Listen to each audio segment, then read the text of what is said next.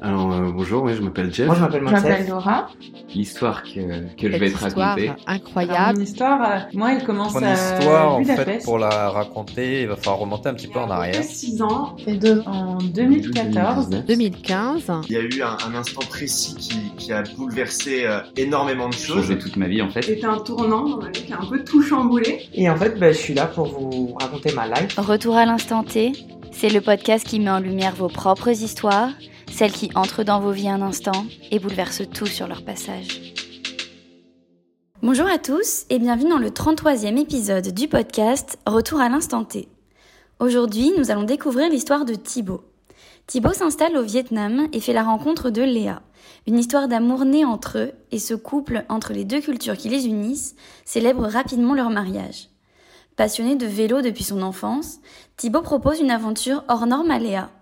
Partir de France pour rejoindre le Vietnam à vélo. Partons ensemble à la découverte de l'histoire de Thibaut. Retour à l'instant T. Bonjour Thibaut, bienvenue sur le podcast Retour à l'instant T. Salut Lucie, très contente de, de pouvoir participer à ce magnifique podcast. Eh ben merci beaucoup, je suis ravie de te recevoir parce que tu as une histoire euh, qui n'est pas banale. Et euh, j'ai hâte que tu partages ça euh, aux auditeurs. Est-ce que déjà tu peux te présenter en quelques mots, me dire un petit peu qui tu es sans nous dire trop ce qui va se passer? Ok, bah, je suis Thibaut, j'ai depuis pas longtemps j'ai 33 ans, je suis né à Levallois-Perret en France. Et maintenant j'habite au Vietnam, Euh, ça va faire euh, 7 ans. Super, et euh, tu vas nous raconter justement dans ce podcast pourquoi est-ce que tu vis là-bas? Ouais, ouais, c'est c'est lié à mon histoire. Est-ce que du coup, euh, tu peux revenir un petit peu avant cet instant T, nous raconter le contexte, voilà. Qui es-tu et comment as-tu évolué? Ouais, je suis né en France dans une famille de sept enfants. Ouais, je suis l'aîné. Une enfance, on va dire, assez classique, sans manquer de rien. Et puis on avait euh, partagé nos étés entre la, Creuse et la Vendée. Durant les longs mois d'été, euh, il n'y avait pas forcément grand-chose à faire. Et euh, très vite, euh, en fait, quand j'étais petit, on m'a mis sur euh, un vélo. Et le vélo est très vite pour moi euh, devenu en fait euh, synonyme de, de liberté. Je pouvais aller euh, au village d'à côté euh, acheter mes bonbons et puis je pouvais aussi aller voir euh, les amis euh, qui habitaient euh, à droite à gauche euh, pendant l'été, euh, se balader, etc. Donc euh, en fait, le, vélo est très vite devenu justement un, synonyme d'évasion, de liberté, d'autonomie. Aussi, aussi avec ma famille, en fait, on nous a toujours poussé à l'aventure, à aller explorer euh, soit d'autres pays, ses limites, mais aussi ses, ses propres limites physiques. Donc, au fur et à mesure, voilà que, j'ai grandi, bah, j'ai, je suis allé de. Au début, c'était voilà d'aller de mon petit village euh, au petit village d'à côté, et puis après, ça a été euh, sur une journée, deux journées, une semaine, euh, jusqu'à ce que je fasse un long voyage quand j'avais à peu près quelque chose comme 23, 24 ans avec un de mes plus jeunes frères, où on avait fait France, on a fait Vendée, Vendée jusqu'à l'Italie, après la, la Slovénie, l'Autriche, ouais, c'est donc c'était un. Ah, et c'est un gros voyage Ouais. déjà, ok. Tout ça à vélo, hein, Ouais, on tout- précise. tout- à oui, voilà, exactement, à vélo. Et c'était vraiment la découverte. On, on était parti avec euh, deux vélos euh, hyper basiques. euh, et puis, mais c'était une, une grande découverte parce qu'on a, on n'avait rien planifié et justement, ça nous a donné une, une liberté, surtout à cet âge-là, de, de rencontres, de pouvoir camper où, où on voulait, en ayant aussi un petit budget. Donc, il y avait certaines contraintes. Et donc, c'était un, voyage tellement génial en, en rencontres et en intensité de vie que je, voulais, dans un petit coin de ma tête, je me suis dit, bah, je ferai un truc encore plus grand un, jour. Et j'espère bien que je le ferai. Et du coup, entre-temps, euh, en fait, ouais, j'ai fait une école de commerce et je me, re- je me suis retrouvé en Asie du Sud-Est pour mon année d'échange de la dernière année euh, à Taïwan. Et ensuite, euh, j'ai commencé en VIE euh, à travailler au Vietnam, donc il y a, il y a 7 ans à peu près. Euh, donc à Ho Chi Minh City ou Saigon, selon. euh, Pourquoi le Vietnam? Euh, parce que euh, je, voulais, abs- je voulais rester dans la zone Asie du Sud-Est. Et euh, à l'époque, j'avais postulé pour, euh, pour un VIE, donc c'est Volontariat International à l'étranger, je crois. Non, ça, non ça, ça serait un peu redondant. Mais voilà, mais c'est voilà, c'est une première opportunité quand on est jeune de, de travailler à l'étranger dans des bonnes conditions. À l'époque, c'était pour Saint-Gobain une entreprise française dans la construction. Les entretiens s'étaient bien passés et il m'avait dit bah, tu as le choix entre le Vietnam, l'Australie et la Jordanie. Et bah, j'ai tout de suite dit le Vietnam parce que ça me, correspondait beaucoup plus en termes de dynamisme, de cadre de vie. et puis, j'aime bien me balader partout à moto, comme je le faisais à Taïwan. Donc, je voulais garder cette, cet aspect un peu bouillonnant, dynamique, euh, que, que j'aime beaucoup en Asie du Sud-Est. Je suis aussi arrivé au Vietnam. Bah, tout s'est très bien passé. Et puis, euh, bah, j'avais un, parmi mes collègues, j'ai un très bon ami. Et un, jour, bah, voilà, il est arrivé que j'étais célibataire. Et du coup, il moi, j'ai une bonne amie à te faire rencontrer. Et donc, euh, on va donc, son prénom vietnamien, c'est Hang Nguyen. Donc, c'est un peu compliqué pour les locuteurs français. Donc voilà, son petit surnom euh, européen c'est Léa, euh, donc on va l'appeler Léa. Et du coup, on a commencé à, discuter euh, via Messenger ou WhatsApp. Et puis le courant est bien passé. Et puis on s'est rencontrés un jour dans, dans un petit café de, de Saigon. Première rencontre qui s'est super bien passée, très bon feeling. Mais c'était quelqu'un qui était Léa de complètement à l'époque, elle avait quelque chose comme 20, 21 ans. On s'est rencontrés quand elle avait 21 ans. Et elle était très discrète, timide. Et quand, quand je l'ai rencontrée, à cette époque, je pas une seule seconde, je me suis dit, un jour, peut-être que. Bah déjà, enfin, un jour, peut-être qu'on sera ensemble sur un vélo, chacun notre vélo, à, à voyager à travers le monde. Je je m'étais pas posé cette question. voilà, j'avais pas envisagé cette possibilité. En fait, elle, contrairement à moi, elle était, elle est d'une famille très, on va dire, euh, traditionnelle euh, vietnamienne, notamment pour ses parents. Tout ce qui est euh, en dehors de la maison est en fait un danger potentiel. Même aller au marché, faire ses courses ou traverser la rue, ils vont dire fais attention, fais attention à ci, à ça. Voilà, faire du vélo sur un kilomètre, ce serait déjà fou. Alors plus, c'était inenvisageable. Et, voilà. Et donc, au, fur et à mesure des, mois et des années, bah, notre relation s'est euh, intensifiée, euh, s'est développée. Et puis, euh, jusqu'à un jour, voilà, j'ai, demandé, après, je crois, ouais, ça, ça fait à peu près, après trois ans de vie en commun, j'ai fait ma demande en mariage à Léa, qui a accepté. et heureusement. Et puis, Et du coup, peu de temps après, j'avais toujours cette idée du voyage à, vélo et je me suis dit bah tu vas te marier. Et puis voilà on a a pas n'est pas encore établi il y a pas d'enfants etc donc c'est le moment ou jamais de, suivre ton rêve avec la femme de ta vie. Et donc ouais le, vrai instant T c'est quand justement je lui ai demandé si elle était prête à, pédaler avec moi de la France jusqu'au Vietnam. La deuxième demande officielle. Donc là, j'avais un peu moins de, certitude. Et donc, je m'attendais à ce qu'elle elle m'envoie une batterie de, questions, d'interdits et de conditions, mais elle a dit oui tout de suite. Donc, ça m'a, ça m'a beaucoup surpris. C'était vraiment un grand oui avec, et justement, peut-être que elle connaissait pas tous les tenants et les aboutissants. C'est pour ça qu'elle a dit oui. Parce que elle, elle avait pas du tout d'expérience, euh, même vraiment sportive ou de, de longs voyages un peu euh, dans ce style-là. Donc peut-être que ne pas savoir justement a fait qu'elle a dit oui tout de suite. Ok, parce que elle, euh, expérience à vélo, euh, c'était très classique, quoi. Elle, elle avait un vélo, elle en avait déjà fait, ou même pas Non, ouais, enfin juste, euh, juste vraiment des toutes petites distances pour s'amuser, mais elle avait jamais fait plus d'un kilomètre sur une journée, on va dire. Ok, donc France-Vietnam, c'est un sacré challenge.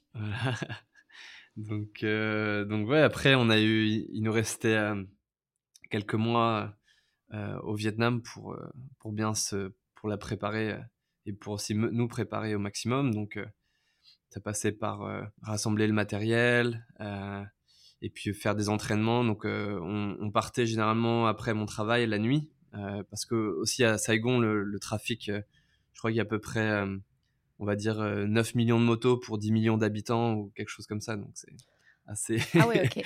donc, donc il faut plutôt pédaler la nuit quand il fait plus frais et qu'il y a moins de trafic. Donc on souvent pédaler la nuit en semaine ou, le week-end pour, pouvoir commencer à, l'entraîner, on va dire physiquement. Et déjà à ce moment-là, pédaler euh, de nuit, elle était, elle était ok? Ouais, ouais, ça, ça se passait. Euh, ouais, on faisait les choses progressivement, c'est des, petites distances au début et puis on, on faisait en sorte d'agrandir la distance euh, au fur et à mesure. Et, et aussi, c'est important de le dire, euh, pourquoi est-ce qu'on a fait, euh, pourquoi est-ce que j'ai proposé de faire France-Vietnam et pas Vietnam-France, par exemple? C'était justement dans, cette optique parce que si on avait commencé du Vietnam pour aller en France, le niveau euh, de départ aurait été, enfin, les exigences auraient été beaucoup plus fortes parce que les routes au Vietnam sont moins adaptées, euh, c'est humide, euh, il y a moins de, voilà, de, en France justement, il y a des véloroutes qui sont, euh, donc ce sont des routes balisées que pour les vélos. Il y a un climat qui est quand même plus, qui peut être plus agréable. Donc, pour pas la traumatiser d'entrée de jeu, parce que c'était vraiment ça, il fallait, fallait en sorte de l'amener progressivement vers à, dépasser ses limites. C'est pour ça aussi qu'on a décidé de commencer en Europe. Et une autre raison, c'était pour le matériel, parce que il fallait rassembler le matériel nécessaire et c'est plus facile de trouver tout en Europe qu'au Vietnam. Et aussi, bah, il y a un autre élément important, c'est que au fur et à mesure des années que, j'ai passé euh, au Vietnam, à Saigon, je suis rentré en contact avec une association euh, euh, justement à, Ho Chi Minh qui s'appelle Poussière de Vie. Et donc c'est une, association qui aide des enfants des rues en fait pour des raisons souvent de, papier.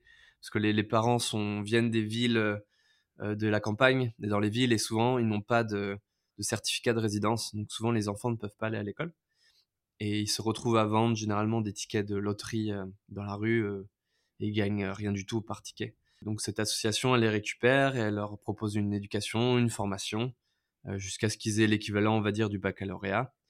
Et ensuite, euh, ils travaillent généralement dans des hôtels, etc. Donc ils ont, des choses assez spécialisées. Et du coup, bah, pour nous, c'est, ça tombait sous le sens, en fait, de, faire aussi ce voyage pour eux et euh, de lever des fonds pour une nouvelle école, euh, toujours à Saigon. Donc voilà, l'idée c'était du voyage, c'était de lever euh, euh, un dollar par kilomètre euh, pédalé. Donc les gens en ligne pourraient par la suite euh, contribuer à la cagnotte en fonction de l'avancée du voyage. Et c'est combien de kilomètres du coup euh, France-Vietnam? Alors on avait estimé à peu près euh, la distance à 16 000 kilomètres environ parce que euh, ouais le, le parcours Oui, est, on est les forcément détours, euh, on voilà ouais, il y a les détours c'est pas une ligne droite. Ouais, le parcours est, est forcément amené à, à changer. Pour la route, euh, ça dépend de, bien sûr du parcours, des pays traversés.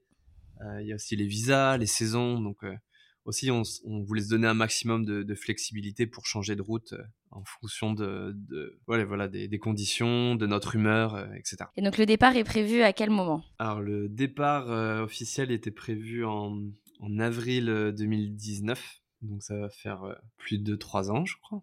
Non, ça fait ça. on est en 2022, ouais, ça va faire plus de trois ans. Ah, le temps passe très vite. Et donc on a ensuite on est rentré en France, chez ma famille en Vendée. Et donc on avait six semaines pour tout préparer, rassembler les derniers le matériel, tester les vélos, et puis ouais, faire toujours toujours s'entraîner et faire en sorte d'être prêt pour le, jour J. Donc voilà, c'était en France, euh, on va dire en là c'était en mars, donc il faisait euh, quand même assez froid. Mais bon, voilà, Léa était très courageuse, elle voulait elle voulait s'entraîner et, euh, donc du coup on, augmentait le poids tous les jours sur les vélos, la distance pour être fin prêt le, jour J. Et bah, voilà, les, semaines se sont passées jusqu'à ce que finalement ça soit le, grand départ. Donc on est parti de la mairie de mon petit village.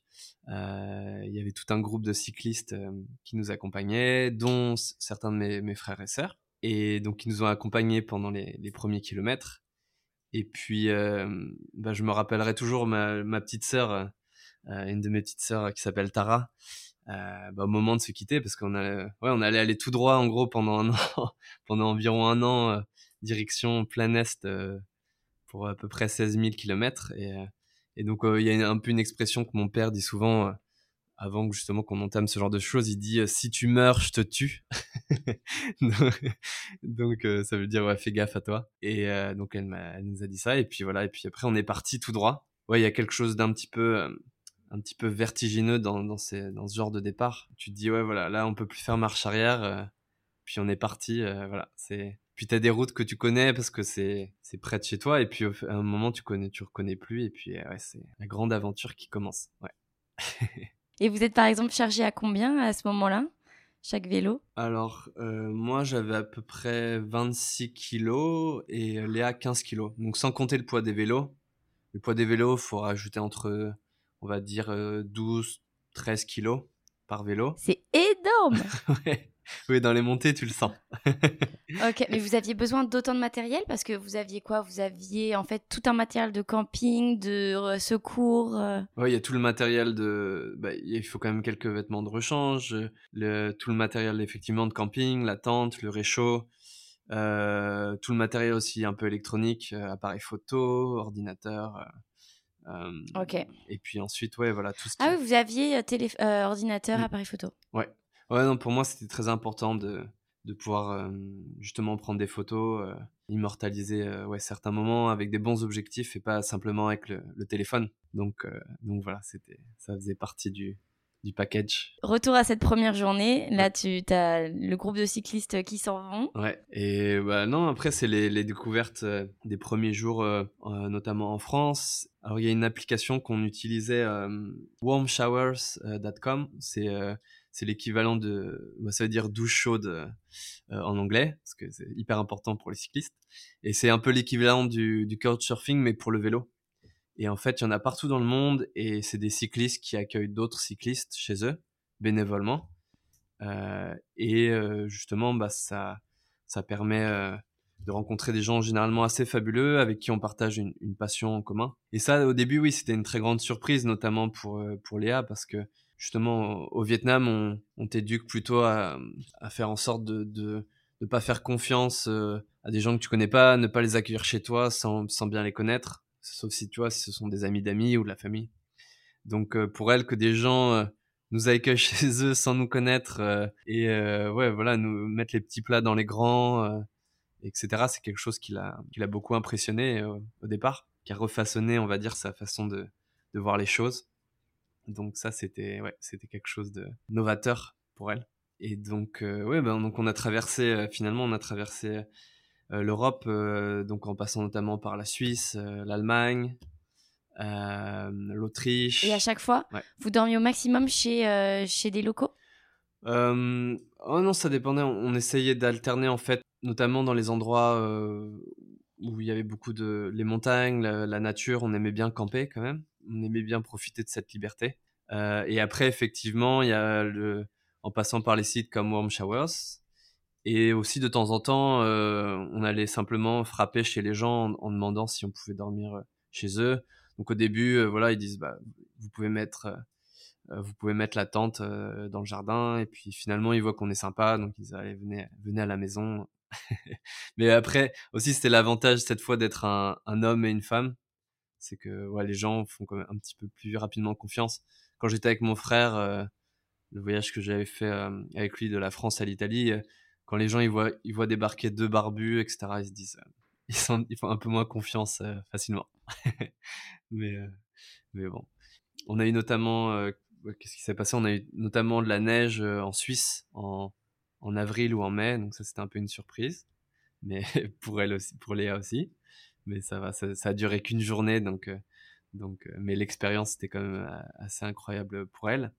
Et puis non, voilà, par exemple, de ces rencontres un peu à l'improviste, on, avait, on était en Serbie par exemple, qui est d'ailleurs un pays super pour pour pédaler. Les gens sont super sympas. Puis il y a des, des endroits vraiment magnifiques on savait pas où dormir cette nuit-là et puis j'avais on était passé par un petit chemin à côté d'une église et puis je me suis dit bah on va frapper à l'église et donc là on frappe on frappe à l'église et il y a une femme pas très commode euh, qui nous ouvre la, porte hein, en tirant un peu la, gueule et puis j'avais un petit message en, serbe euh, sur le téléphone pour expliquer qui on était ce qu'on faisait etc et donc euh, donc elle le regarde comme ça et puis elle nous dit attendez elle nous fait comprendre qu'il faut attendre 2-3 minutes et donc là, elle passe un appel. Je pense que c'était celui qui s'occupait qui était responsable de l'église. Elle revient et là, elle nous fait signe d'entrer. Et là, ouais, c'était tout de suite beaucoup plus chaleureux. Et puis, euh, elle nous avait, enfin, elles nous ont fait tout de suite à, à déjeuner, euh, proposer l'alcool local, etc. Et ensuite, tout le village euh, est venu nous voir en fait.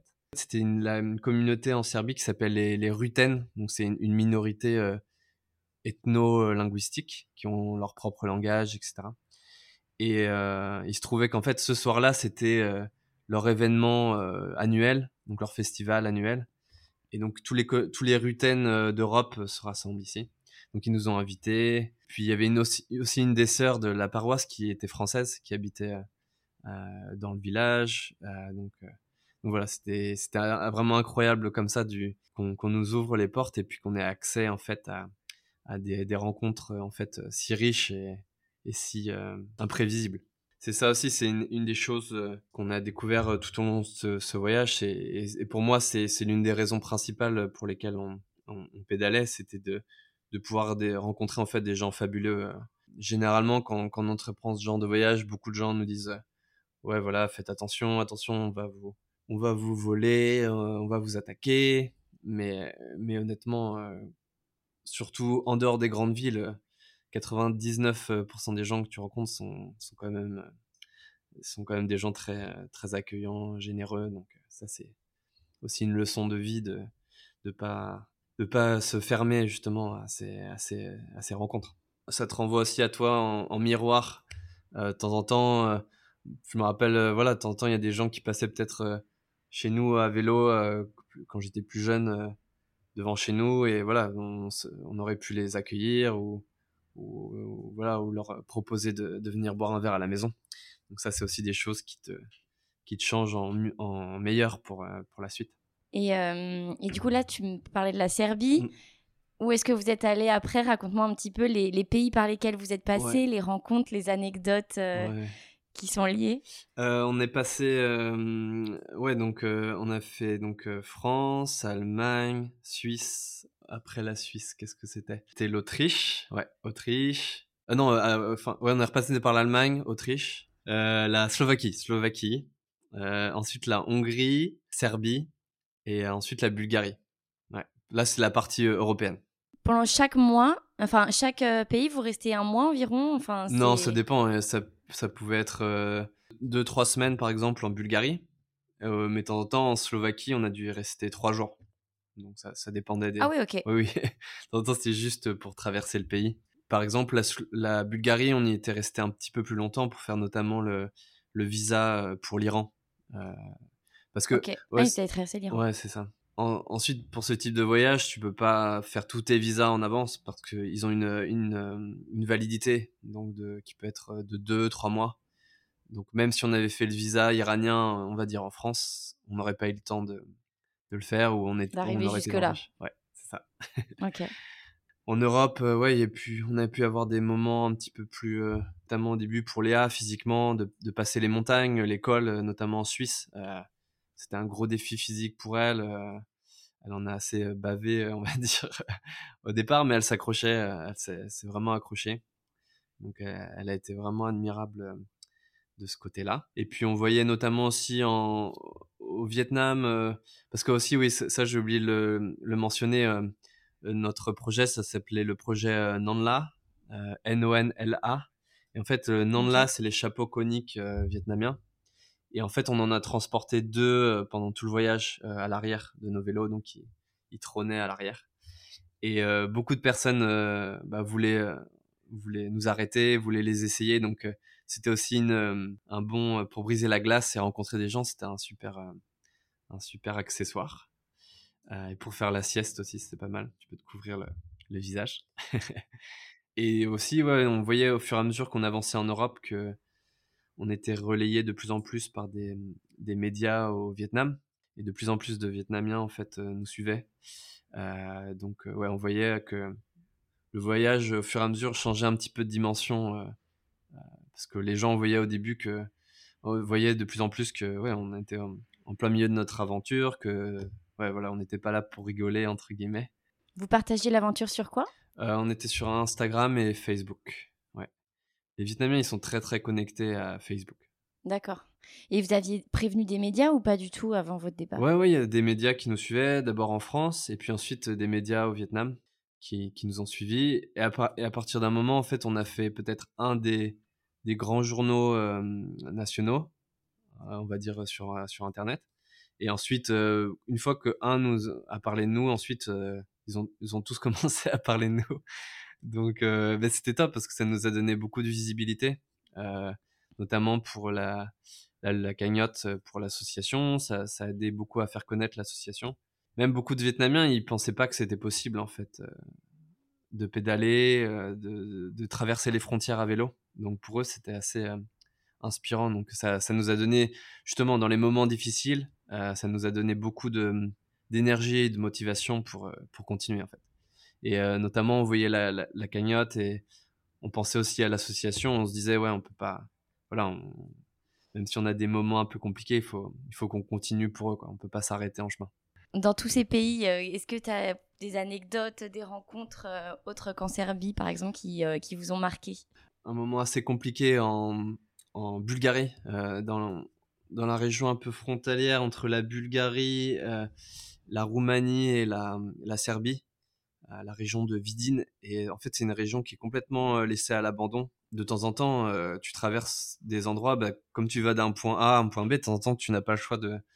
On voulait faire un maximum, au pédaler un maximum en évitant les, transports. Donc, euh, temps, passer par des régions qui étaient un peu plus compliquées que les autres. Et donc, cette région de, de Vidin en faisait partie, malheureusement.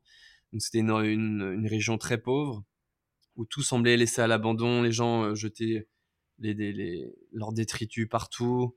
Et il y avait une animosité en fait entre la, communauté gitane et les locaux. Une nuit en particulier, la nuit commençait à tomber, on savait vraiment pas où dormir.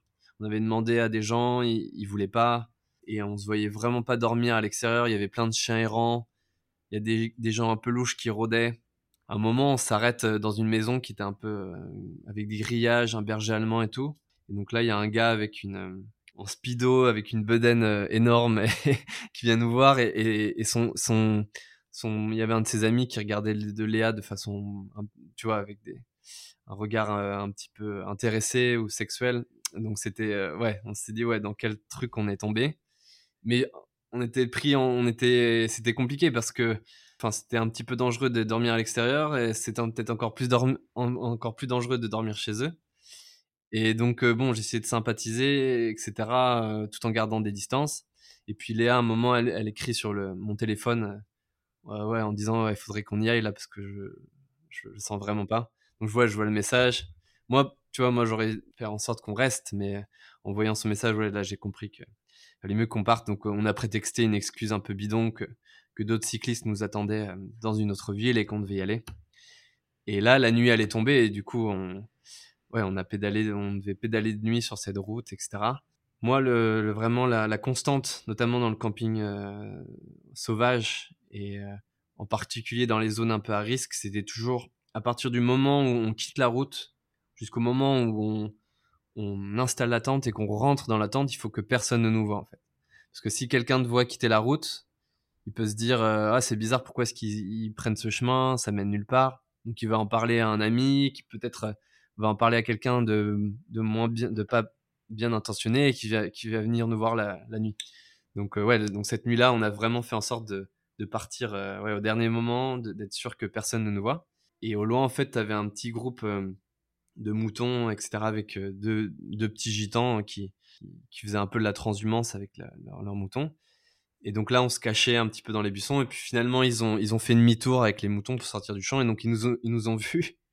Et, mais ils étaient sympas donc on leur proposait euh, je, leur proposais euh, ce qu'on avait parce qu'on était en train de cuisiner euh, etc et puis et puis ils nous regardent en disant en, en, faisant un mime en disant vous allez dormir ici? Et je fais non non on va dormir à la ville d'après etc mais il faisait déjà il faisait déjà nuit en fait donc on pouvait pas partir mais je voulais pas leur faire comprendre qu'on allait rester là et du coup après une fois qu'ils sont partis et qu'il faisait nuit noire on a tout déplacé pour se cacher vraiment tu vois dans les buissons dans la forêt et bien ensuite, on est reparti très tôt le matin, euh, tu vois, avant le lever du jour pour incognito.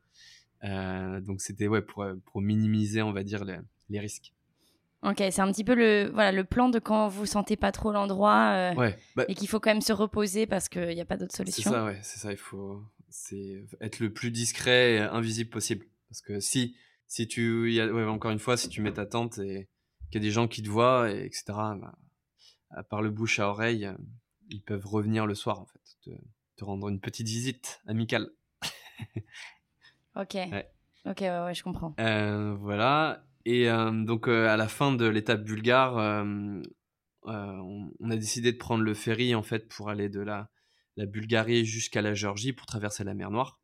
Donc, la raison pour laquelle on n'est pas passé par la Turquie, c'est que pour des raisons de visa, parce que Léa avec son, Léa avec son passeport vietnamien, n'avait pas accès à, Enfin, c'était compliqué d'obtenir le visa pour la Turquie. Donc on a décidé de prendre le bateau.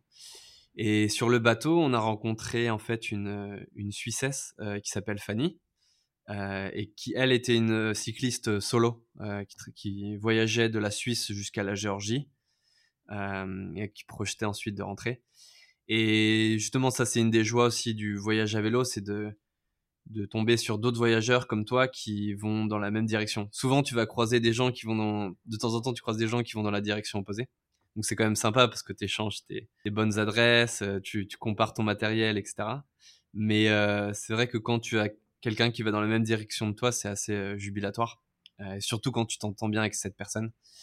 Et donc, euh, bah, c'était le cas avec Fanny. Et donc, c'est quelqu'un de, ouais, qui était vraiment exceptionnel de, de, à travers sa joie de vivre, sa bonne humeur très communicatrice. Et donc, bah, très vite, sur le bateau, on s'est très vite liés d'amitié.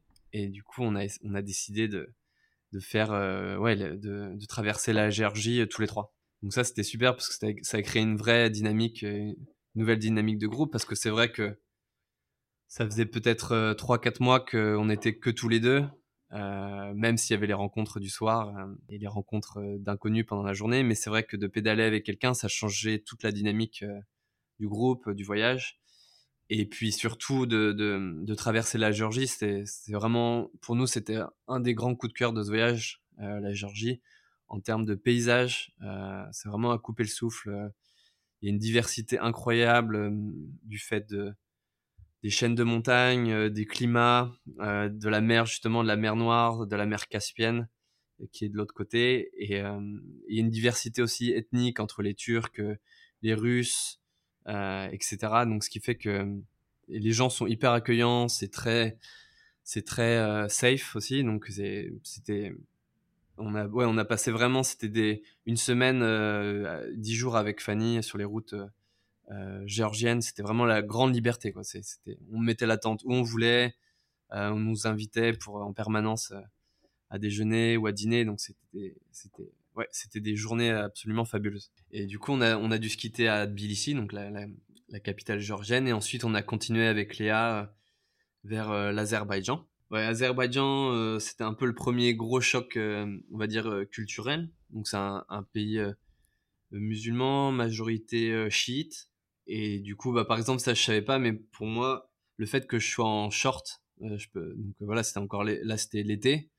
Le fait de pédaler en short dans les campagnes, c'est assez mal vu, donc il faut mieux pédaler en pantalon. les femmes sont pas tenues de porter le voile, donc pour Léa, ça allait. Mais l'Azerbaïdjan, c'était vraiment un monde 100% d'hommes. Euh, les, les, femmes n'existent en dehors de la capitale Bakou, qui est assez riche et développée et assez plutôt ouverte d'esprit. Euh, dans les campagnes, les, les femmes n'existent quasiment pas. Donc, euh, dans les cafés, que des hommes. dans les petits commerces, que des hommes. Donc, pour Léa, c'était peut-être un peu, ouais, c'était assez pesant. Elle était la seule femme en permanence. Et du coup aussi, il fallait que je fasse en sorte d'être un peu plus vigilant, de pas, ne pas la laisser toute seule, etc. Mais, mais les Azeris étaient quand même super, euh, quand même très, vraiment très généreux, très gentils, très accueillants. Euh, très souvent, on nous offrait des pastèques euh, le long de la route. même souvent, on allait dans des petits commerces et à la fin, quand on voulait payer, les, les gens voulaient nous offrir les, les choses. Donc c'était, c'était, ça faisait, ouais, ça faisait assez chaud au cœur. Et puis on a commencé aussi à rencontrer aussi des petits problèmes avec les, chiens Là-bas, il c'est les, ça s'appelle les Kangals. Donc, c'est des chiens de berger euh, qui sont énormes. Enfin, limite des, des, tigres au niveau de la.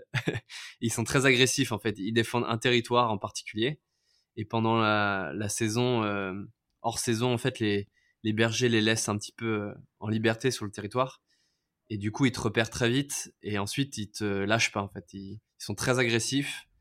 Euh, donc, il faut généralement, il faut mettre le faut pas paniquer, il faut mettre le vélo entre toi et le chien. Et ensuite, s'il continue à, à venir vers toi et se montrer agressif, euh, il faut faire semblant de ramasser une pierre par terre, parce qu'ils ils ont l'habitude de se, de se faire jeter des pierres. Et généralement, ils, ils déguerpissent euh, assez vite. Ouais, faut faire attention. C'est plus quand ils te prennent par surprise que tu peux paniquer ou tomber de ton vélo. Donc ça, il faut faire, faut faire assez attention. Il y a beaucoup de cyclistes justement dans ces zones-là, Grèce, Turquie, euh, Azerbaïdjan, qui ont ce, genre de problème. Et non, et donc ensuite on est arrivé à la, frontière entre l'Azerbaïdjan et l'Iran, et euh, bah pour nous c'était le, ouais, ça c'était un, une sorte de second instant T, parce que l'Iran, c'était bien sûr l'Iran, c'est un pays qui est le sujet de à beaucoup de, fantasmes ou de préjugés, notamment dans, dans les sociétés occidentales et par rapport que, oui, au niveau du traitement des médias, etc. Et je te raconte pas aussi au Vietnam, pour les parents de Léa, l'Iran, c'était peut-être des, tu vois, je sais pas, des terroristes, on allait se faire kidnapper, c'était sûr. Euh, donc, euh, ouais, au fur et à mesure du voyage et quand on avançait vers l'Iran, euh, euh même mon père, qui est plutôt à me pousser, juste, qui est même pour mon père, qui est justement plutôt à me pousser à faire des trucs un peu extrêmes, il me disait est-ce que tu es sûr d'y aller Il était un petit peu moins serein. Mais finalement, voilà, on, est, on a passé la frontière hein, en septembre 2019. Et ouais, là, c'était vraiment le grand saut dans l'inconnu. Déjà pour Léa, c'était bah, le, le, le, voile obligatoire. Euh, donc pour pédaler avec le cardigan. Euh, donc pour elle, c'était un petit peu moins agréable. Euh, mais en même temps, le cardigan, le, ça l'a protégé du soleil et le voile aussi. Donc c'est bah, très vite, on a été témoin en Iran de, de, la, de la très grande générosité des gens, surtout quand ils te voient à vélo. Sur la route, les gens s'arrêtent en permanence euh, bah, pour t'offrir euh, euh, des gâteaux, des fruits. Même à la fin de la journée, souvent, on savait plus de, enfin, on avait tellement de fruits dans nos sacoches qu'on on savait plus quoi en faire. et aussi, ils ont des voitures et souvent, ils ont des services à thé à l'arrière. Donc, ils s'arrêtent et ils t'offrent du thé, tu bois le thé avec eux et tout ça. Donc, c'est quand même super sympa tous les soirs, tous les soirs, euh, il y avait toujours quelqu'un pour nous proposer euh, de nous héberger. Alors il y, a, quelque chose euh, en Iran qui s'appelle le tarof, et en fait c'est une coutume où les gens te, où quelqu'un va te proposer, par exemple un, un, taxi, on va dire, il va te proposer de t'offrir la course, et généralement il est de de bon ton en fait de refuser une première fois, il insiste une deuxième fois, tu dois refuser une deuxième fois, et si il te redemande une troisième fois, c'est qu'il a vraiment envie en fait. Donc euh, voilà. au début, il faut, il faut, au début c'est un peu des, un peu décontenancé, mais après tu, tu comprends la, la logique. Donc après, on, on, a, on a maîtrisé les subtilités du, du tarot. Mais donc très, de 99% du temps, les gens voulaient vraiment nous inviter. Euh, donc ça, mmh. c'était assez incroyable. Et du coup, là, pareil, c'était des rencontres euh, très bienveillantes dans le partage. Vous, bah, avez dormi tous les soirs en fait. Vas-y, Non, il y, a, enfin, y, a une très mauvaise rencontre que je vais raconter, mais euh, non, non. après, euh, oui, on a passé à peu près six semaines en Iran et toutes les rencontres qu'on a qu'on a faites étaient assez fabuleuses. Euh, aussi, ce qui est assez passionnant, c'est que les les Iraniens, ils sont ils sont tous des ils sont tous docteurs en quelque chose, en philosophie, ingénieurs. donc ils ont une super culture générale donc les discussions que tu as, euh, généralement ils ont un bon niveau d'anglais, donc euh, les discussions que tu as, elles sont quand même super intéressantes. Ça change de parler du football ou de, ou de la nourriture. donc euh, ça c'était vraiment au niveau. J'ai même discuté en plein milieu du désert avec un, un gars qui était qui était fan de, de, philosophie française, qui, enfin qui connaissait des philosophes français que je connaissais même pas. Donc tu vois d'avoir ce cette qualité de conversation, euh, c'est, quand même génial. Et euh, ouais, notamment, on a fait une rencontre qui était assez magnifique euh, dans la province de Fars, donc au centre de l'Iran. Et là-bas, tu as une communauté nomade qui s'appelle les, les Qashqai, donc qui sont assez connus bah, pour un, malheureusement, pour un modèle de voiture, la Nissan Qashqai. Mais non, non, en fait c'est un peuple nomade qui vit surtout du pastoralisme. Et du coup, on s'est arrêté dans un petit village avec Léa pour faire une pause. Puis là, il y a un gars qui s'arrête en voiture et qui fait Ah ouais, qu'est-ce que, où est-ce que vous allez? Donc on explique qui on est. Et puis il dit bah, Venez, euh, je vous invite à déjeuner à la maison. Donc voilà, bah, nous maintenant, euh, avec ce genre de voyage et euh, les jours passants, on a développé un peu ce, on va dire, ce sixième sens. Donc à travers les regards et, et les attitudes, on sait très vite à qui faire confiance ou pas. donc on lui a tout de suite fait confiance. Donc il s'appelle, il s'appelait Reza. Et donc il nous a invités chez lui, chez ses parents qui nous ont invités pour le déjeuner.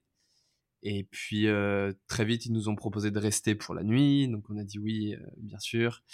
Et euh, c'était un moment vraiment très particulier parce que la, maman de, Reza, qui s'appelle s'appelle Zara, elle, elle était très impressionnée de, notamment par Léa, de voir bah, une petite asiatique se retrouver comme ça dans son village à vélo. Et donc elle a très vite sympathisé avec Léa. Et puis elle a voulu absolument lui faire essayer sa, robe de mariée, euh, une robe de mariée traditionnelle Qashqai. Donc c'est des robes très colorées, c'était donc c'était super de voir euh, Léa comme ça, c'était vraiment un moment magnifique. Euh, et puis moi aussi après ils nous ont fait ils m'ont fait tester euh, une tenue. Euh, et ouais, petite anecdote assez marrante. Euh, en, Iran, on, on demandait, on voulait un peu nous baptiser, etc. Donc on s'est dit on va prendre des noms un petit peu iraniens. Donc Léa, elle, s'appelait Layla. Et pour moi, c'était Mustapha. je m'appelais Mustapha. Donc ça les faisait beaucoup rire. Ça faisait beaucoup rire les Iraniens. Euh, et du coup, euh, voilà, c'était un petit nom. En, Iran, on nous appelait Leila et Mustafa. Et honnêtement, en Iran, c'était souvent beaucoup de rencontres euh, très belles comme ça, vraiment passionnantes. Et puis des où on disait, tu peux rester vraiment autant de temps que tu veux avec nous. donc ça, c'était c'était quelque chose d'assez fabuleux. Et puis donc malheureusement, ouais, on a fait une ou plutôt deux mauvaises rencontres. Euh, C'était au début du voyage en Iran et donc euh, le seul moyen de, traverser une montagne, c'était de rouler sur l'autoroute. Et donc c'est toléré en Iran, donc tu peux être à vélo sur l'Iran avec des voitures qui dépassent à, à 150 km/h. Même la police, on les a dépassés, ils nous ont fait un petit coucou, donc ça, donc ça va. En fait, après, à partir d'un moment, il a commencé à pleuvoir euh, et ça commençait à être vraiment dangereux. Que là, pour une peut-être la première fois du voyage, on a décidé de faire du stop. Avec les vélos? Ouais, ouais, ouais. En fait, ils ont en Iran, ils ont des ce qu'ils appellent des amiades. C'est des c'est des voitures un peu des pick-up, un peu qui servent à transporter tout. Et il y en a vraiment partout. C'est là-bas, t'as les Renault, je crois que c'est les 407 et les et les amiades, c'est il y a que ça. Et, euh, et très vite, il y a un gars qui s'arrête, donc je lui explique, etc. Euh, très sympa, et donc il nous prend dans sa voiture. Ensuite, lui, il, pouvait, faisait pas toute la route jusqu'à notre destination du jour, donc euh, il nous a laissé à, une bifurcation. Et euh, c'était assez haut dans les montagnes, donc là je prends mon appareil photo, je prends un petit peu des photos, jusqu'à ce qu'on rejoigne en fait le, point de départ, enfin le, par le, point de, de, connexion où on pouvait continuer à faire du stop. Et là je vois un gars qui me, qui me fait des, des grands signes depuis une tourelle en fait. Je me rends compte que c'est peut-être un militaire, mais je suis pas sûr. Il était pas très loin de moi, il était peut-être à, allez on va dire 20 mètres, 20 mètres depuis sa tour. Et donc là il montre mon appareil photo, et puis il se montre lui. Donc euh, avec un sourire, tu vois. Je me dis, qu'est-ce qu'il veut? Il veut que je prenne en photo. Et je savais qu'un des gros, un, des gros interdits euh, en Iran, c'est bah, déjà de prendre des photos de, d'édifices militaires, et encore moins de prendre des militaires en photo. Euh, là, tu, tu vas direct euh, à la casse prison. Donc, donc je, lui, je lui fais un petit nom poli, etc. Après, je pense qu'on était les seuls étrangers à, tu vois, à passer devant ce, cette petite caserne qui ressemblait pas vraiment à une caserne. Et donc, du coup, il a pas, je pense qu'il a décidé de jouer un petit peu avec nous. Et là, il a commencé à me pointer avec sa, sa Kalachnikov. et donc là, je me suis, bouh, je me suis euh, vraiment figé de marbre avec ton cœur qui bat à 100 à l'heure.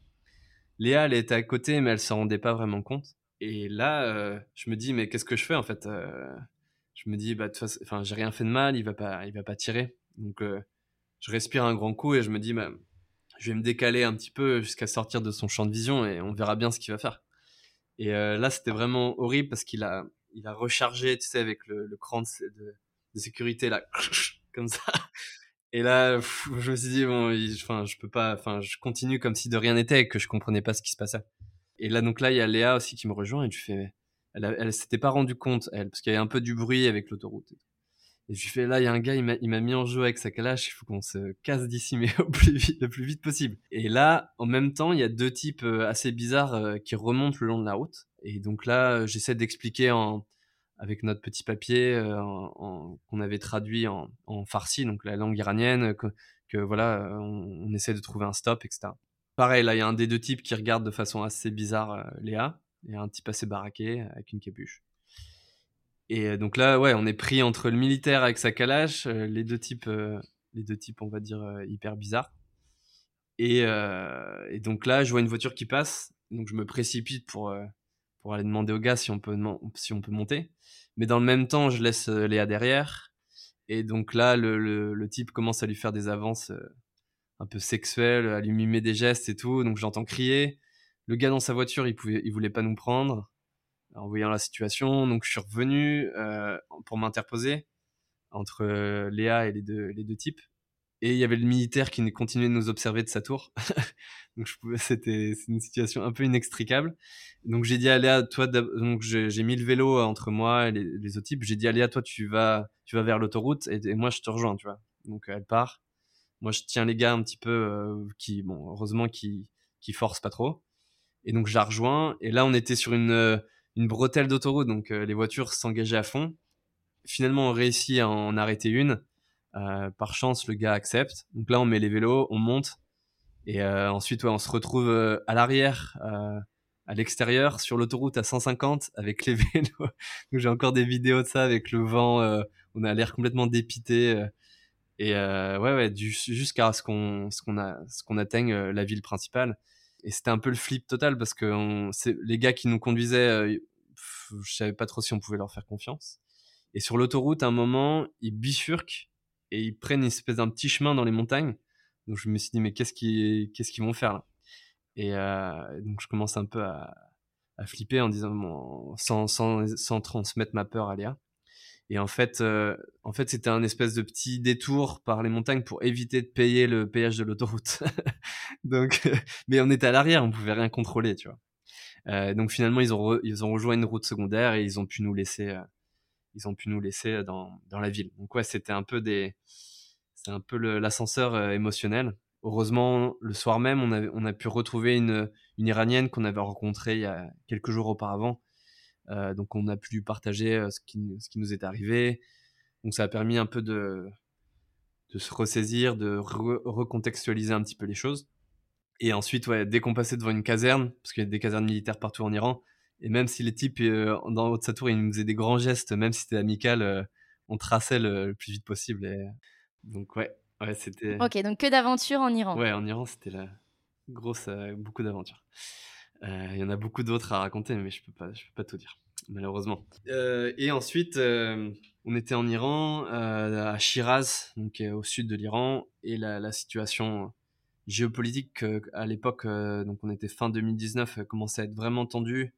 les États-Unis s'étaient retirés de l'accord nucléaire la France euh, commençait un peu à changer ses positions. Donc euh, là, ça commençait à être euh, à faire du vélo dans le désert, près de tout, etc. Avec Léa, on s'est dit bon, ça, on a déjà passé six semaines, c'est bien, on va peut-être quitter le pays. donc on a décidé de prendre. au début, on voulait passer par le Pakistan, en, toujours en passant par l'Iran, mais donc là, avec le, le changement de planning et les, conditions géopolitiques, on a décidé de, de prendre l'avion de l'Iran jusqu'à Delhi en Inde. Euh, voilà. Ok. Donc on a fait un gros saut de, de puce. Et nous, en fait, qui, qui étions habitués euh, de passer lentement d'un pays à l'autre, de voir toutes les petites, tu vois, les petites différences, euh, etc. Là, tu, tu passes de la, la, civilisation iranienne à l'indienne en, en, 24 heures. Donc ça, c'était un, peu un, un, choc aussi culturel. Et heureusement, enfin, il y a un de mes frères, ce frère justement, Amaury, avec qui j'avais fait ce voyage à vélo plus jeune, euh, qui nous a rejoint notamment à Delhi, et puis il a pédalé jusqu'avec nous, euh, avec nous jusqu'au Népal. Donc ça, c'était sympa de, de l'avoir avec nous. Et euh, du coup, des anecdotes Ouais, ouais, bah, l'Inde, l'Inde du Nord, c'était compliqué parce que bah, c'est hyper peuplé. Et les gens bah, voient pas forcément comme ça des Européens ou avec une Vietnamienne traverser leur village. Donc la première journée, c'est marrant parce que t'es un peu le centre euh, des attentions, on, te demande 10 000 selfies, etc. Mais après 3-4 jours, euh, tu, tu, commences à fatiguer. tu as besoin d'un petit peu d'espace privé. Et même une, fois, je me rappelle, une, journée, on en avait marre, on avait trouvé un petit coin euh, isolé pour cuisiner. Et puis là, il y a un, gars indien qui nous voit, il prévient tous ses potes. Et puis là, ils étaient une cinquantaine autour de nous à regarder, à nous regarder cuisiner, à commenter ce qu'on faisait. donc, voilà, c'était, Ouais, c'était, c'était spécial. Et après, on, est, on est passé justement par le Népal. Euh, et là, tu traverses la frontière et si tu passes du, du bruit, euh, des sollicitations permanentes, euh, au Népal où les gens sont à 90% à faire du vélo, c'est hyper calme, personne vient t'embêter, donc c'est, une autre ambiance, le Népal. et donc ouais, ça, ça faisait du bien d'être dans un endroit un petit peu plus calme. Donc ça, ouais, c'était le passage népalais, notamment avec des montagnes. On, est, on est passé par des réserves naturelles où il y avait des tigres. Euh, donc, de temps en temps, de temps en temps, tu es sur une petite route euh, avec des panneaux attention aux tigres, etc. Donc, ok. J'espère que, que je pourrais pédaler assez vite s'ils débarquent. Vous en avez croisé? Non, non, heureusement, heureusement non. Mais après, heureusement, j'ai pas regardé avant parce que après j'ai regardé tigre, réserve, Népal. Et puis je suis tombé sur une vidéo où t'as des gars qui font de la moto et puis t'as un, tigre qui débarque, euh, qui essaye de les attraper en fait, qui les, les course. Donc euh, je, pense que si j'avais vu cette vidéo avant, je pense pas qu'on aurait, on serait passé par les, les parcs nationaux. Et ensuite, après le Népal, on est repassé en, en Inde, donc en Inde du Nord-Est. Donc là, depuis, de, mon, mon, frère était parti. Puis bah, on, a, a eu un, moment qui était assez euh, riche en, en émotions euh, et vraiment significatif, c'est que toujours via ce site euh, warmshowers.com, il y a, un, professeur d'une école qui nous a invités à, rester dans son école. Et puis en fait, il nous a proposé de faire une présentation de notre voyage devant, ses élèves. Donc on a dit oui. Et c'était vraiment un petit village dans une, dans une région assez reculée d'Inde. Donc je pensais que c'est qu'on allait avoir 10 élèves. Mais en fait, quand on est arrivé devant l'école, c'était un énorme, une énorme école qui rassemblait un petit peu tous les, tous les élèves de la région, donc en uniforme. Et on a fait une présentation devant peut-être 400, 500 élèves. Donc ça, c'était, c'était, c'était hyper intéressant. Et euh, bah, ils parlaient tous très bien anglais. Donc euh, ils nous ont posé plein de questions. Et puis à la fin, ça c'était vraiment euh, vraiment génial. Ils, bah, nous ont applaudi, etc. Et puis ils sont, ensuite, ils sont venus un par un nous faire un gros câlin, un par un. Donc là, tu as un shot de 500 câlins. Euh, et c'était vraiment incroyable. Et vraiment des câlins très forts. Après, ils voulaient qu'on signe des autographes. Donc c'était ouais, c'était un moment magnifique euh, du voyage. Plein d'amour. Ouais, ouais, franchement, c'était ça nous a vraiment reboosté pour, pour la suite. Parce que là, là, Inde du Nord-Est, vous avez déjà pédalé combien de temps? Je pense que ça faisait à peu près 7 à 8 mois, je pense. Ouais, il restait Ok. ouais, 7 à 8 mois. Euh, on avait fait à peu près, euh, on va dire, euh, quelque chose comme 11 000 km, quelque chose comme ça, 10, 10 000, 11 000. Donc là, vous êtes vers novembre-décembre, quoi. C'est ça, exactement.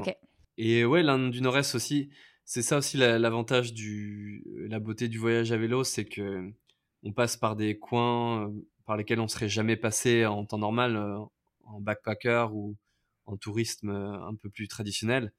Et donc l'Inde du Nord-Est, c'était une grande surprise parce que c'est beaucoup de minorités ethniques euh, qui n'ont rien à voir avec les Indiens de, on va dire, de Delhi. Euh, et euh, et euh, c'était, ouais, on a fait des très belles rencontres aussi là-bas. Euh, malheureusement, Léa, elle a fait une petite, euh, elle a fait une intoxication alimentaire. euh, bon, en Inde, ça arrive, hein, mais elle a fait une intoxication alimentaire au, en beau milieu de la jungle. Pour arriver au, on avait repéré heureusement un petit hôpital en haut de la montagne. Ça, c'était, c'était vraiment le, la croix et la bannière euh, pour elle pour arriver à cet hôpital. Et en fait, dans cet hôpital, heureusement, il y avait des, des médecins hyper sympas qui parlaient très bien anglais et qui l'ont, qui nous ont vraiment traités comme, euh, comme faisant partie de la famille.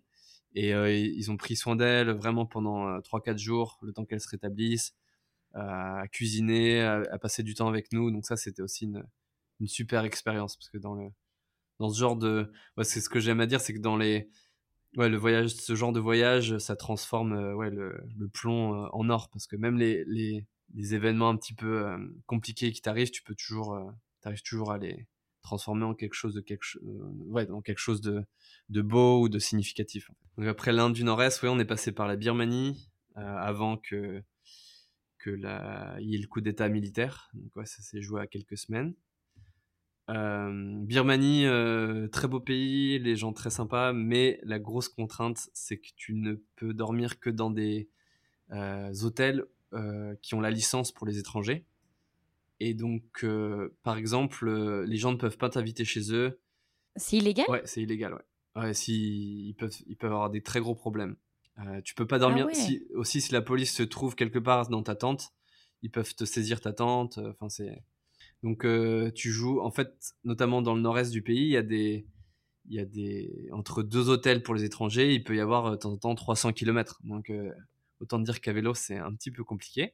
Euh, en fait, tu joues au chat à la souris euh, avec la police. De temps en temps, on demandait à des pagodes de nous cacher euh, qu'on puisse dormir la nuit euh, avec eux. Euh, de temps en temps, on se cachait dans la jungle. Euh, voilà. Mais tu, du coup, tu perds beaucoup d'énergie et de tension euh, nerveuse euh, à dire, euh, ouais, il y a un des locaux, un des locaux, il va peut-être nous dénoncer à la police. euh, donc tu dors pas très bien. Donc, C'était fatigant. La Birmanie, c'était fatigant. Euh, mais on a passé justement un très beau moment, justement dans une des pagodes où le, moine euh, a compris justement qu'il fallait bien nous cacher de la police. Donc on a fait la prière du soir avec les, quelques moines qui vivaient là et c'était un moment vraiment magnifique euh, avec eux. ça, c'était ouais, un moment inoubliable. Et après, ouais, Birmanie, c'était la Thaïlande, le Laos, jusqu'à arriver au nord du Vietnam. Notamment en Thaïlande et, au Laos, il y a des pagodes partout. Et donc, si tu arrives avec ta tente et que tu, voilà, tu, tu demandes poliment, généralement, ils acceptent que tu dormes dans la pagode. Pour tous les soirs, on avait quelque, un endroit où dormir. Ouais, et là, à ce moment-là, en Thaïlande et au Laos, il y avait le coronavirus qui commençait à se développer en, Chine. À l'époque, on n'avait pas vraiment conscience euh, de l'importance euh, que ça aurait, mais on voyait que ça commençait à, se compliquer, euh, enfin que les choses commençaient à devenir plus compliquées. Et heureusement, on a atteint la, frontière vietnamienne, on va dire deux semaines seulement deux semaines avant qu'ils ferment les frontières à cause du corona. Donc on a eu beaucoup de chance parce que sur un an de voyage, on aurait pu se retrouver bloqué en dehors du Vietnam ça aurait été euh, vraiment compliqué. Et donc ensuite, on a pédalé du nord-est du Vietnam, de Dien Bien Phu jusqu'à Hanoi, donc la capitale euh, du Vietnam. Et donc là, ouais, on était, on, était reçu bah, par la, la télévision, euh, l'équivalent, on va dire, de TF1 en, France ou de mmh Canal+, qui nous ont, bah, on, a eu toute une émission, on a pu raconter le, voyage, on, avait, on a pu faire, on a pu organiser une, une petite rencontre avec avec des Vietnamiens, etc. Donc là, on était un peu sur un petit nuage, tout va bien. Euh, la cagnotte, euh, elle était quasiment, euh, elle était déjà remplie, donc ça, c'était, c'était une super bonne nouvelle. Et puis au moment où on quitte à Hanoï le lendemain de, de tous ces, plateaux télé, etc., là, il y a eu des nouveaux cas de coronavirus. Et à partir de ce moment-là, les, télévisions disaient que bah, si tu étais européen, enfin type occidental, euh, c'est que tu avais une grande chance de, transmettre le coronavirus. Donc en 24 heures, on est passé de, de petite star euh, locale à, celui de un peu pestiféré que tout le monde euh, voulait éviter. Et là, ça a été très compliqué parce qu'il nous restait à peu près, on va dire, 1500 km pour rejoindre Ho Chi Minh au sud du Vietnam. Ce qui représente combien de temps de vélo?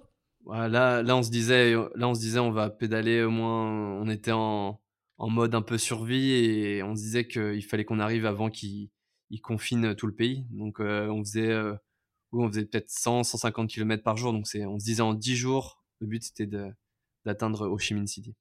Au fur et à mesure que les jours passaient, la, pression euh, augmentait.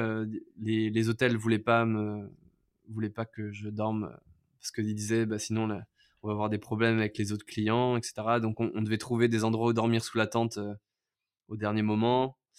Euh, les parents de Léa stressaient pour nous. Et puis au fur et à mesure, il y a des provinces qui ont commencé à, complètement euh, interdire les déplacements d'étrangers dans la province.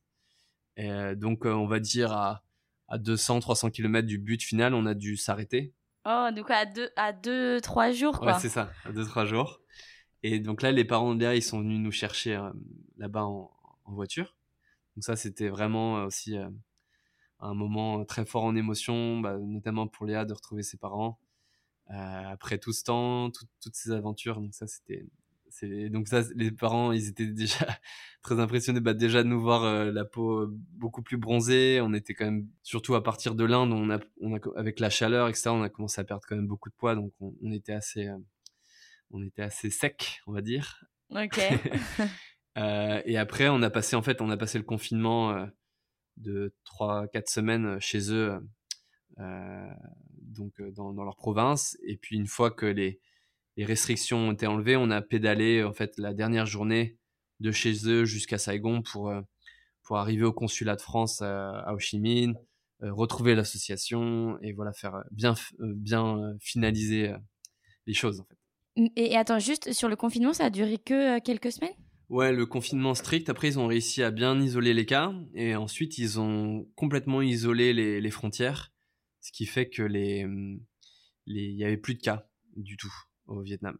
D'accord. Ça a dû quoi mettre très brutal de, euh, on vient de passer euh, presque un an à pédaler, enfin même plus d'un an, à trois semaines où on est enfermé dans, entre quatre murs. Exactement. Hein. Ouais, on était euh, des nomades très libres et puis là, on était ouais, sédentaires forcés mais après, le, la fatigue mentale et physique des derniers jours aussi, on était quand même content d'être avec la famille, d'être arrivé à bon port. Donc ça, Ok, vous avez pris l'occasion pour vous reposer et puis euh, pour recharger les batteries, quoi. C'est ça. Et du coup, raconte cette arrivée, retrouver l'association, le consulat. Ah c'était super de, bah, de retrouver le consulat, l'association. Aussi, l'association avait, Poussière de V avait bien fait les choses. Ils avaient fait une énorme pancarte avec tous les noms des, des donateurs. Donc ça, on avait pu bien les remercier. Puis ouais, c'était c'était super de de pouvoir expliquer, bah, notamment au consul. Il y avait pas mal de, journaux qui étaient venus, etc., pour nous voir.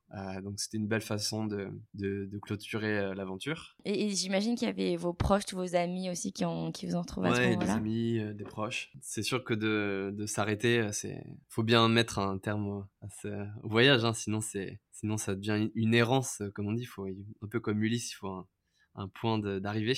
C'est sûr que ouais, ça a été euh, après la transition, ensuite est, toujours un petit peu euh, compliqué. On pense au voyage d'après, euh, mais très vite on, s'est plongé aussi dans dans la rédaction d'un livre sur l'aventure. donc ça, ça nous a pris du temps. Bah, si tu peux en parler un peu. Ouais, ouais, en français, il s'appelle un duo, un duo vers l'inconnu. bah, il est disponible en ligne et notamment ouais, sur Amazon. Et euh, bah, je l'ai je l'ai publié il y a quoi? Il y a un an à peu près. Donc c'est un, livre qui retrace l'aventure euh, de mon point de vue, euh, avec beaucoup de photos, des cartes, etc. Et non, il a reçu un très bon accueil. il a reçu un prix littéraire, notamment du meilleur livre d'aventure dans un festival. Donc c'est une, c'est une super manière de, de prolonger le, le, le, voyage, puis de le mettre aussi sur des, sur du papier, c'est un, super souvenir. Et puis ça m'a permis de, de, rentrer en contact avec des gens du monde entier, euh, francophones et anglophones, euh, notamment au Canada, euh, bien sûr en France, en Europe, en Asie. Et ça, c'est le plus beau des cadeaux, c'est d'inspirer aussi d'autres gens qui lisent le livre pour eux ensuite à, entreprendre soit un grand voyage ou, voilà, il y a des gens justement qui me disent ça par par mail ou sur les réseaux après avoir lu le livre. Donc c'est quelque chose qui est, ouais, c'est le plus beau des cadeaux pour moi, c'est de, transmettre euh, par l'écriture ce voyage et la, la passion de, de faire, euh, ouais, de, de, pouvoir suivre son rêve. J'imagine du coup que, tu vois, c'est cette arrivée en fait. Donc pendant un an, on se dit, on a un, point euh, de chute en fait, où on attend cet objectif. Et une fois atteint, j'ai l'impression qu'il y a un mixte de on l'a fait mm. et de oh non, c'est fini et, et, de, de en fait, on n'avait pas envie que ça se termine quoi. Ouais, c'est sûr, on a, on a, ouais, on a toujours envie que ça, que ça continue, mais encore une fois, on, c'est, on, on était euh, déjà le fait qu'on soit rentré euh, en vie euh, sans gros pépins physiques, c'était déjà une bonne, une bonne chose. Et puis on a, on a fait des rencontres tellement fabuleuses pour digérer tout ça aussi. même, même trois ans, deux ans après la fin du voyage, je, je continue à, à digérer tout ça en fait. Donc c'était bien aussi de, ouais comme comme on dit ouais toutes les bonnes choses ont, une fin et c'était important aussi de, pouvoir euh, s'arrêter, peut-être passer à autre chose. Euh, bah, notamment ensuite, euh, on a décidé avec Léa d'avoir un petit garçon. Enfin, on n'a pas décidé d'avoir un enfant d'abord, avoir un petit garçon, mais il s'avérait que c'était un petit garçon. Donc ça c'est un peu notre nouvelle aventure. On sait qu'un jour on repartira sur les routes avec lui quand il sera en âge de, pédaler, c'est sûr. Là maintenant, c'est une autre, euh, une autre, un autre voyage en ce moment. Ok, un autre chapitre. Et, euh, et du coup, Léa, justement, en, retour d'expérience, elle, euh, en fait, qu'est-ce que ça, est-ce que ça a développé une passion chez elle sur le vélo? Est-ce qu'elle se dit, enfin, quelles sont ses impressions? Bon, elle n'est pas là pour témoigner, mais non, bah pour elle, c'est un voyage qui l'a, qui l'a vraiment métamorphosé. Bah, encore une fois, sur sa vision de, de voir les choses euh, de, de l'inconnu, de justement de dépasser ses propres limites. Et puis il y a ce, rapport aussi euh, très sain euh, au rythme de la nature, du soleil, parce que en fait tu, te lèves avec le soleil, tu vas te coucher dans ta tente avec le soleil, tu passes ton temps campé, à te baigner dans les rivières, etc. Et c'est vrai que dans les, bah, en vivant notamment dans, dans, les villes comme pour elle, elle vivait à, Saigon, donc c'est une, grande ville, beaucoup de béton, des voitures, des motos elle passe peut-être ce rapport, on va dire, assez originel euh, à la nature euh, et de voir justement ces, tous ces ciels étoilés euh, la nuit dans le désert iranien ou ces couchers de soleil, etc. Ça te, remet quand même beaucoup de choses, je trouve, en place. Et ouais, non, c'est une, citation de, de Lucrèce dans des Rerum, des Natua Rerum, qui dit là que nous sommes de contempler, non, c'est en parlant des, étoiles, il dit là que nous sommes de contempler le spectacle du ciel, euh, nous, nous ne daignions plus euh, regarder ces temples de lumière. En gros, ça veut dire que à son époque, ils, pouvaient, ils voyaient les astres, les étoiles, etc.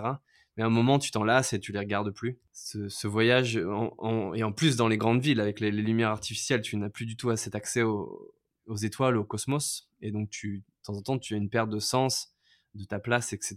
Et donc, d'avoir fait ce voyage, euh, d'avoir pu contempler ce ciel, euh, d'avoir fait ces efforts, euh, rencontrer euh, toutes ces personnes, ça te structure, enfin, ça donne une colonne vertébrale euh, assez incroyable sur les choses et sur la vie. Et euh, même aujourd'hui, quand on a des moments difficiles, par exemple, on se remémore, bah, ça peut être un col qu'on a passé, je sais pas moi, en Géorgie, en Iran, on s'est dit, bah, voilà, on n'a pas le choix que de que d'arriver jusqu'en haut et de le finir à deux. Donc euh, c'est c'est aussi un des un enseignement qu'elle a qu'on a eu tous les deux, c'est que ouais, on- on commence à deux, on finit à deux, et même si c'est difficile, euh, on continue quoi, on s'accroche. Donc au final, ça a vachement solidifié votre couple en fait.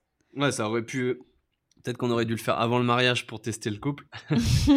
Mais euh, ouais, non, je connais des couples qui se sont arrêtés, euh, qui se sont séparés euh, après un voyage, à- ouais, pendant un voyage à vélo. J'en connais quelques-uns. Ouais, ça a fait une expérience incroyable à deux. Et puis oui, c'est aussi euh, des ajustements aussi l'un à l'autre tous les jours en fait. Et ça, ça a été assez, assez significatif aussi, c'est que au début du voyage, c'est plutôt moi qui essayais de prendre un maximum sur moi-même, euh, de la mettre dans les bonnes conditions. Mais au fur et à mesure, elle a vraiment pris en confiance euh, euh, physique, mentale, psychologique. Et à la fin du voyage, c'était même plus elle qui, de temps en temps, il y a des moments compliqués pour moi en Birmanie ou au Vietnam, mais c'était là, c'était plus elle qui prenait le relais et qui prenait l'ascendant, on va dire, au niveau de la motivation, etc. Donc ça, c'était aussi euh, dans les moments où l'un n'allait pas bien, l'autre euh, était là pour remonter les choses. Et justement, tu penses que tu vois ces couples que tu connais qui se séparent en voyage à vélo, Mm. c'est justement parce que tu n'as pas d'autre solution que de montrer tous les aspects, Ouais. euh, toutes Ah les ouais, faces de toi-même? C'est sûr que c'est sûr que tu vas montrer exactement. C'est sûr que tu vas montrer vraiment qui tu es. Tu peux pas, tu peux pas jouer à un double jeu quand t'es crevé ou que t'as faim et que c'est t'es tous les jours à H24 ensemble. Et euh, ouais, non, ce que ce que je dis, ouais, pff, notamment dans le livre, je dis, euh, tu dors sous, sous la tente, tu peux dire ouais c'est hyper romantique, etc. Mais bon, euh, de temps en temps à à 2 heures du matin, il y en a un qui va faire, euh, qui qui prend le rouleau de papier toilette pour pour aller à pour aller à 10 mètres de la tente et qui revient dans la tente en disant ouais, surtout si tu vas faire tes besoins va pas dans cette direction donc ça peut être un tue l'amour pour certains ou voilà ça peut être un, un moment euh, assez drôle et de complicité aussi euh. Donc euh, si les auditeurs veulent tester leur couple, Ouais, partez en voyage ça, à vélo. ça, ouais, tester le tester non et puis non c'est surtout et ça je pense que c'est aussi un, un- quelque chose d'important que ce soit le voyage à vélo ou d'autres c'est que euh, c'est important que les les deux personnes soient aussi euh, faut pas que l'une se sente forcée de le faire, même si c'est la grande passion de l'autre, il faut qu'il y, ait- qu'il y ait un minimum de désir de le faire. Et dans, l'autre sens, il faut pas que la, la personne qui, qui, a envie de, qui a envie de suivre son rêve euh, force l'autre à, à le faire, en fait. C'est, important de, justement, de, de bien s'adapter euh, à l'autre, d'être à l'écoute à ce niveau-là, au niveau communicationnel euh, dans le couple, en fait. Oui, parce que même si c'était ton rêve à toi et que Léa n'y connaissait finalement pas grand-chose, il y avait ce côté qui la faisait rêver ou en tout cas qui, la- qui avait nourri sa, sa curiosité de, de voir à quoi ça pouvait ressembler, quoi. Ouais, si elle, si elle m'avait dit non, euh, je, impossible pour moi de le faire. Euh, j'aurais, ouais, j'aurais, j'aurais pas, enfin, j'aurais peut-être essayé de lui montrer que c'était possible, etc. Mais j'aurais pas insisté ouais, à outre mesure pour qu'elle le fasse, parce que pas forcer la nature des gens. Exactement. Et, euh, et si tu as un dernier mot à nous partager sur, euh, sur cette aventure, sur ce que tu as appris sur toi, sur... euh, voilà, si des gens...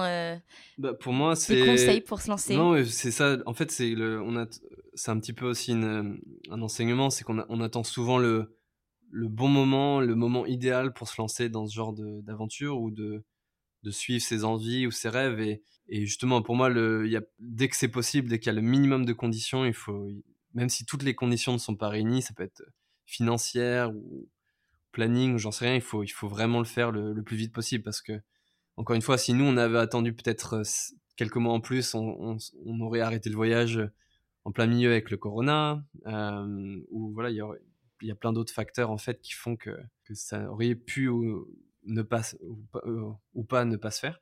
Ça fait beaucoup de négations, mais euh, mais voilà, donc c'est ouais, c'est vraiment se lancer et puis aussi ça m'a ça m'a aussi enseigné le fait que en fait, on, est sa propre dynamique. C'est à nous de donner la direction que, l'on souhaite. Il ne faut pas attendre des autres que, par exemple, on peut se dire, ah oui, les autres ne sont pas accueillants, ne, ne sont pas hum, généreux, tu vois, ce que tu peux te, tu peux reprocher à autrui euh, ton, toi, ton comportement et le justifier ainsi. Et en fait, euh, dans, dans ce voyage à vélo, on été dans, dans l'ouverture à 100% à l'autre, euh, dans le dépassement de soi.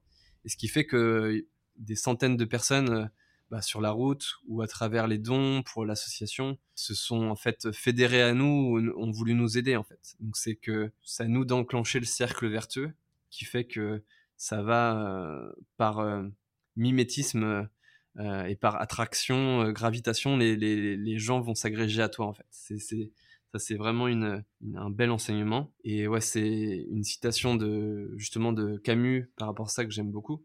Et il dit, euh, je l'ai noté, il dit l'homme n'est rien en lui-même, il n'est qu'une chance infinie, mais il est le responsable, il est le responsable infini de cette chance. Donc c'est que ouais voilà on est on est là sur cette planète et on, on, est effectivement une, chance euh, infinie euh, parce que pour telle et telle causalité, on aurait pu être ou ne pas être là, ne pas rencontrer telle ou telle personne. mais justement, on a on porte en soi la responsabilité infinie de, cette chance. Ouais, le fait de pouvoir en être conscient et de d'avoir la pleine possibilité de ses moyens, c'est vraiment une, une, grande chance. Il faut se lancer et, et être la responsabilité, euh, être le responsable infini de, cette chance. Bah, merci beaucoup. Plein de sagesse euh, dans ces derniers mots. Je te remercie pour le partage de ton histoire. Euh, bah, voilà, tu nous fais rêver, tu donnes envie, je pense, à tout le monde de, partir à l'aventure, que ce soit à vélo ou par quelque autre moyen, et, de partir à la rencontre voilà, des gens qui, qui nous entourent, des cultures. Donc, merci beaucoup. Merci beaucoup. Merci à vous d'avoir écouté cet épisode de Retour à l'instant T et merci à Thibaut pour le partage de son histoire. Si cet épisode vous a plu, abonnez-vous au podcast et laissez-lui 5 étoiles sur votre plateforme préférée. Retrouvez le podcast sur Instagram au nom de Instant T Podcast et à bientôt pour le prochain épisode.